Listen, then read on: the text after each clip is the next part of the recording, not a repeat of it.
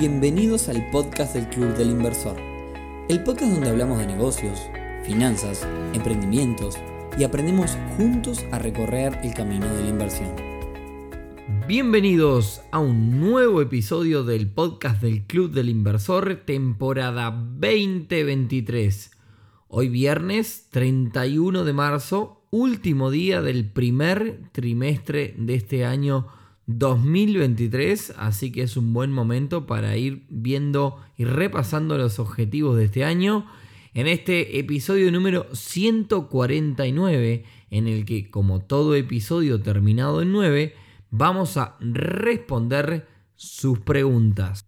Pero antes, y por si es la primera vez que escuchás este podcast, mi nombre es Nicolás y junto a mi socio Rodrigo llevamos adelante una comunidad de pares alrededor de las inversiones para que puedas aprender, para que puedas consultar referencias y para que puedas encontrar gente en la misma sintonía. Así que si querés saber más, te esperamos en clubdelinversor.uy.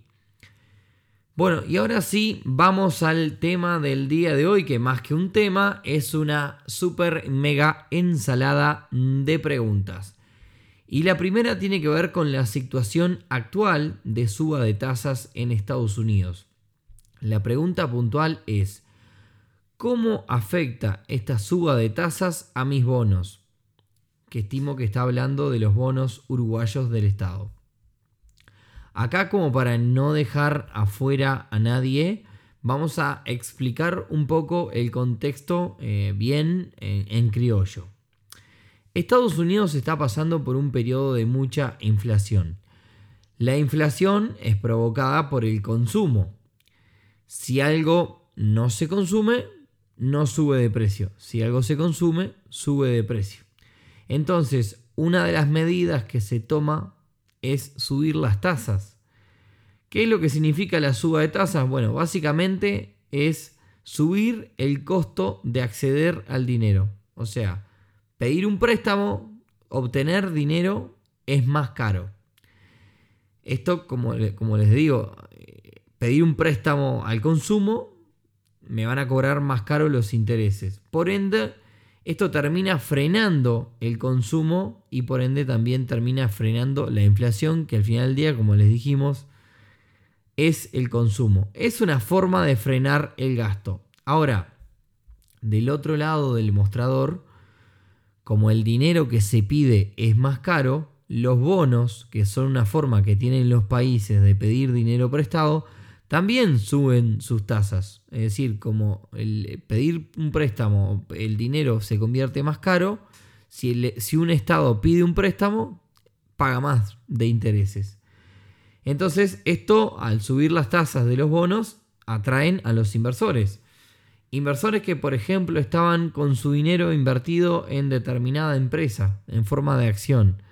Y dicen, eh, me voy a, ¿para qué me voy a quedar acá invirtiendo en esta empresa si yo estoy corriendo un montón de riesgos? Si ahora los bonos pasan a pagar bastante más. Entonces vendo la acción de mi empresa y me pongo a invertir en estos bonos que me van a pagar más o menos lo mismo y son más seguros. Entonces eso también hace que la inversión en bolsa y en acciones se reduzca. Entonces, Suba de tasas para pasar una raya. Suba de tasas en Estados Unidos, suba de bonos en Estados Unidos. Pero la pregunta que me estaban haciendo es qué pasa con los bonos de Uruguay. Bueno, vayamos a un ejemplo. Supongamos que tú sos un inversor y compraste un bono de Uruguay a vencer en el año 2031, por ejemplo, y en aquel momento te pagaba un 3% anual. Y en ese entonces el bono de Estados Unidos pagaba un 2, o sea que el bono de Uruguay pagaba más. Entonces, haciendo cuentas, vos decís, bueno, hoy un bono de Estados Unidos me está pagando un 4. ¿Para qué me voy a quedar con mi bono al 3 de Uruguay si el de Estados Unidos es más seguro y encima me paga más? Entonces lo que pasa es que con la suba de tasas, los bonos ya existentes se, se vuelven menos atractivos para los inversores. Entonces lo que sucede es que los precios de los bonos que ya fueron emitidos bajan. Y acá podríamos estar también, trancarnos y hablar un buen rato de esto, pero quédense con la idea de que un bono tiene una tasa de interés y también tiene un precio. La tasa nunca va a cambiar, la tasa es el cupón, se le llama cupón en, en los bonos. Pero el precio sí puede cambiar. De hecho, la relación es inversa. Suben las tasas, bajan los precios de los bonos para que sean más atractivos que vuelvo a aclarar que no es lo mismo que la tasa. Precio y tasa no es lo mismo. Bajan las tasas, suben los precios de los bonos. ¿Bien? Bueno, creo que me metí en una ensalada técnica, pero espero haber contestado tu pregunta. ¿Bien? Seguimos. Buenas, me gustaría saber qué es eso de que el Banco Central se tiene que capitalizar. Bueno, esto es otra pregunta hipertécnica, así que vamos de lleno nuevamente, nos, metemos, nos tiramos al agua y nos metemos de lleno, pero vamos a intentar hacerlo nuevamente en criollo. Arranco de cero, como siempre. El Banco Central es una empresa.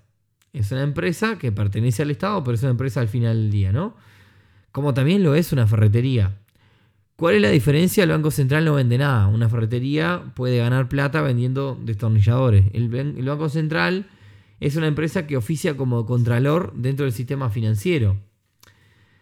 Por tanto, no vende nada, entonces al no vender nada no consigue fondos de esa forma. ¿Cómo se hace de fondos el Banco Central? Y bueno, tiene inversiones, posiciones y fondos en diferentes monedas, que si las monedas fluctúan y bajan o suben, ahí medio que gana o pierde. Eh, eh, básicamente solamente por, diferencias cambiarias o por operaciones de este tipo, eh, por ajustes, es cuando puede ganar o perder.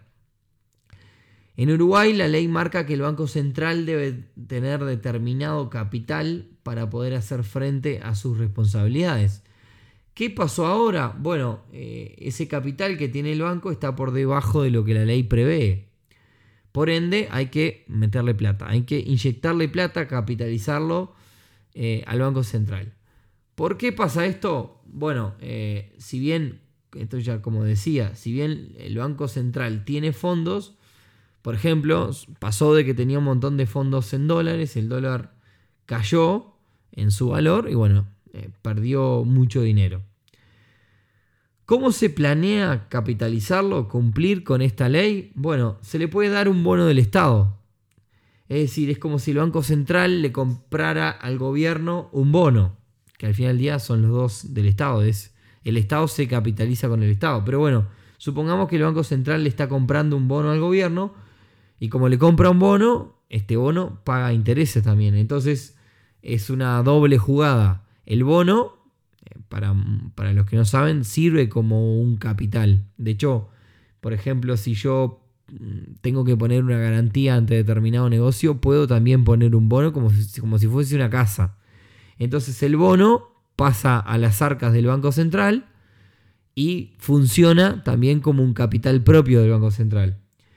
Y a su vez le paga un interés. Entonces, de alguna forma, ese interés que le paga el Banco Central eh, puede ser utilizado para financiar la, operativa. Entonces es un, es un ganar por, varios lados.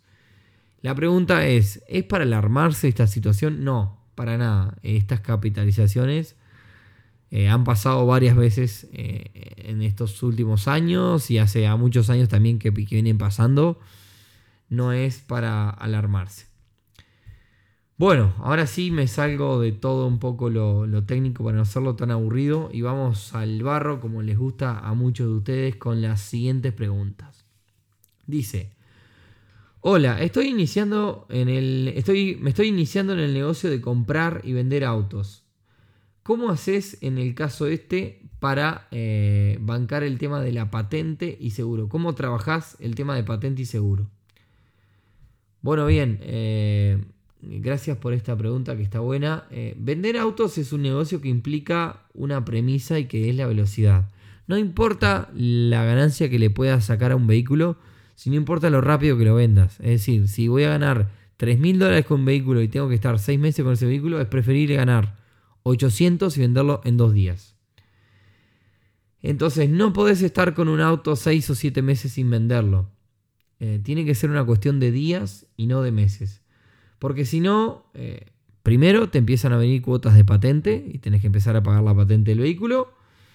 Arriesgás a que sale un modelo nuevo de ese mismo vehículo y la gente se va por el modelo nuevo porque salió en una promoción y vos compraste el vehículo eh, más o menos mismo precio del modelo viejo y te es casi imposible venderlo, tenés que empezar a perder plata, venderlo más barato. Pueden pasar mil cosas, puede pasar que ese vehículo eh, deje de interesarle al público o que salga una competencia. Cuando vos te quedás con un vehículo mucho tiempo, empezás a arriesgar. Entonces, el vehículo lo tenés que largar lo más rápido posible. Y tema patente es una carrera contra la patente. Tenés que, el mensaje es vendelo antes de que te llegue la cuota de patente. Por ende, tenés que venderlo muy rápido.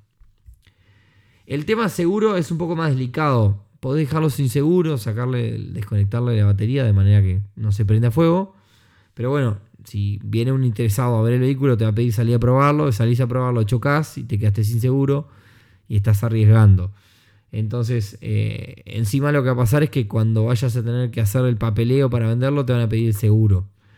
Entonces, eh, a la hora de vender, como te digo, te van a pedir el seguro. Entonces, probablemente eh, puedas estar un tiempo sin seguro y después vas a tener que regularizar.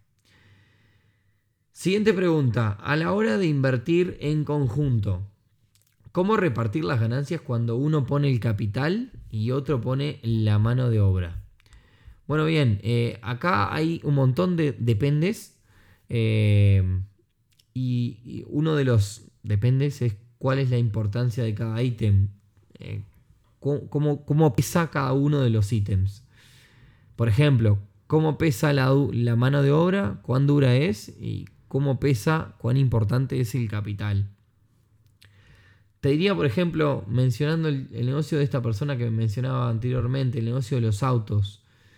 Ahí el capital es clave. Vas a apreciar capital para ir comprando vehículos. Eh, pero si tenés un negocio de administración de edificios, la mano de obra es protagónica.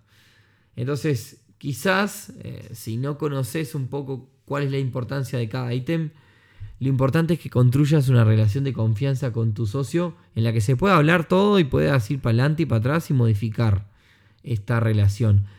Y quizás una buena idea es arrancar con el primer, con, el clásico y viejo querido 50-50 eh, hasta ver qué impacto tiene cada cosa. Si de repente ves que la mano de obra es clave y es importante, bueno, mm, ese 50-50 pasa a ser un 60-40, 70-30 a favor de el que pone la mano de obra.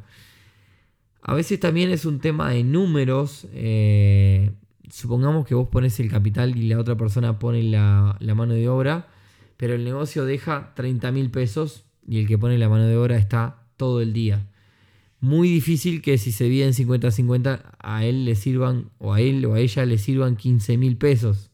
Le vas a tener que dar la mayoría hasta que eh, el margen le permita eh, emparejar, digamos, ¿no? Vamos con otra pregunta parecida. ¿Cómo encontrar socios operativos cuando vos sos un socio financiero? Bueno, acá, eh, si tuviéramos la clave, seguro por lo menos yo tendría unos cuantos ceros más en mi cuenta bancaria. Sinceramente no hay una receta y no lo sé. Pero lo que sí sé es que el camino te va poniendo personas por delante, personas buenas, personas malas, personas con mucho dinero, personas que no tienen dinero. Y de ese camino vas construyendo relaciones, vínculos. En ese camino vas a encontrar socios, vas a encontrar negocios y muy cada tanto vas a encontrar alguna persona muy hábil para la operativa de un negocio, pero que por algún motivo te necesita porque no tiene capital. Cuando veas una persona así, no la pierdas de vista. No importa que en este momento no tengas una oportunidad para esa persona, pero mantenete en contacto y no la pierdas de vista. Quizás el día de mañana arrancás un negocio y te acordás y la llamás. Puede ser hoy o dentro de un par de años. Ahora bien, eh, esto es como el básquet, digamos, ¿no? Eh, si uno tira al aro desde la mitad de la cancha miles veces, en algún momento vas a embocarla. Y esto es igual. Sentado en tu casa mirando televisión, no vas a construir todo este camino que te estoy contando. Esto lo repito mil y una veces en los episodios. Salí de tu casa, conoce a miles de personas que te vayan aportando de a poquito en el camino y en algún momento te vas a cruzar estas personas Algunas de ellas que te van a ayudar con otras cosas y algunas de ellas que te van a cumplir con lo que estás buscando. Bien, entonces construí camino. Eh, salí de tu casa, anda a eventos, conoce gente, eh, todo lo que puedas relacionarte con nuevas personas y generar relaciones de confianza, lo hemos dicho mil veces. Bueno, penúltima, pues se va, se va largo si no. Eh, dice, ¿la libertad financiera se hace solo con mecanismos seguros? Bueno, la libertad financiera es un concepto distinto para todos, pero si vamos directamente al concepto de que si vos gastas mil dólares por mes y te entran mil dólares por mes, entonces sos libre porque todos tus ingresos de inversiones, de intereses, te cubren tus gastos. Bueno, vamos, vamos a pensar libertad financiera por ese lado. Se puede hacer con cualquier cosa. Si vos tenés una propiedad alquilada con mil dólares, está pronto. Siempre y cuando la tengas alquilada, se te va la inquilina o el inquilino y perdiste tu libertad financiera hasta que venga otro. ¿Qué puedes hacer ahí? Bueno, tener un colchón de libertad financiera, digamos, para que ese tiempo donde no te es alquilada la propiedad te entren igual o, digamos, y hagas como que te están entrando intereses. Pero también lo podés hacer si le prestaste plata a 10 vecinos y te pagan 100 dólares cada uno de intereses. Ahí tenés tus 1000 dólares. Eh, lo puedes hacer de la forma que sea. Siempre y cuando nuevamente te paguen. Eh, y cuando alguno te pague toda la deuda y ya no te deba, vas a tener que prestarle a otro para seguir manteniendo ese promedio de ingresos. Quizá, capaz que vos que me estás escuchando pensás, esto es una locura y demás. Bueno, quizás si querés estar más tranquilo o más tranquila, habría que pensar en una libertad financiera con mucho más ingresos de lo que gasto. Es decir, si yo gasto mil, bueno, que me entren cuatro mil por mes, cosa de tener un margen para que me pasen estas pequeñas cosas. Entonces, si yo gasto mil y me entran mil, podríamos decir que somos libertad, tenemos libertad financiera temporal, medio que de momento. Se puede quebrar en cualquier momento. ¿Bien? Y ahora sí, vamos con la última, que la dejé hasta lo último a propósito, y que dice, ¿qué opinas de las inversiones forestales que están surgiendo?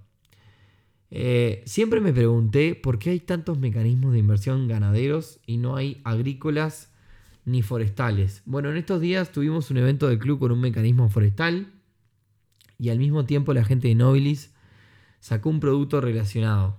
Creo que es un tema, eh, aprendimos mucho con, estos, con este evento que hicimos y es un tema para meternos muy de lleno porque esta industria está creciendo muchísimo. Así que lo que voy a hacer es, quédense atento a los siguientes episodios que es muy probable que toquemos el tema eh, de inversiones forestales, así nos metemos de lleno. Bueno, y con esto, nada, espero que la pasen muy bien, que les haya gustado. Eh, se nos viene también Semana de Turismo, Semana Santa, así que les deseo unas muy felices Pascuas a todos. Espero que muchos de ustedes puedan aprovechar a invertir en ustedes mismos, que es la mejor inversión que pueden hacer pasear, descansar y meterle. Algunos dicen que el año empieza dentro de una dentro de cuando termina semana de turismo, pero la realidad es que van como tres meses del año. Así que bueno, si son de esos, espero que empiecen muy bien. Así que bueno, nos vemos entonces, por más que sea semana de turismo, nos vemos el próximo viernes en un nuevo episodio del podcast de Club Inversor. Chau, chau.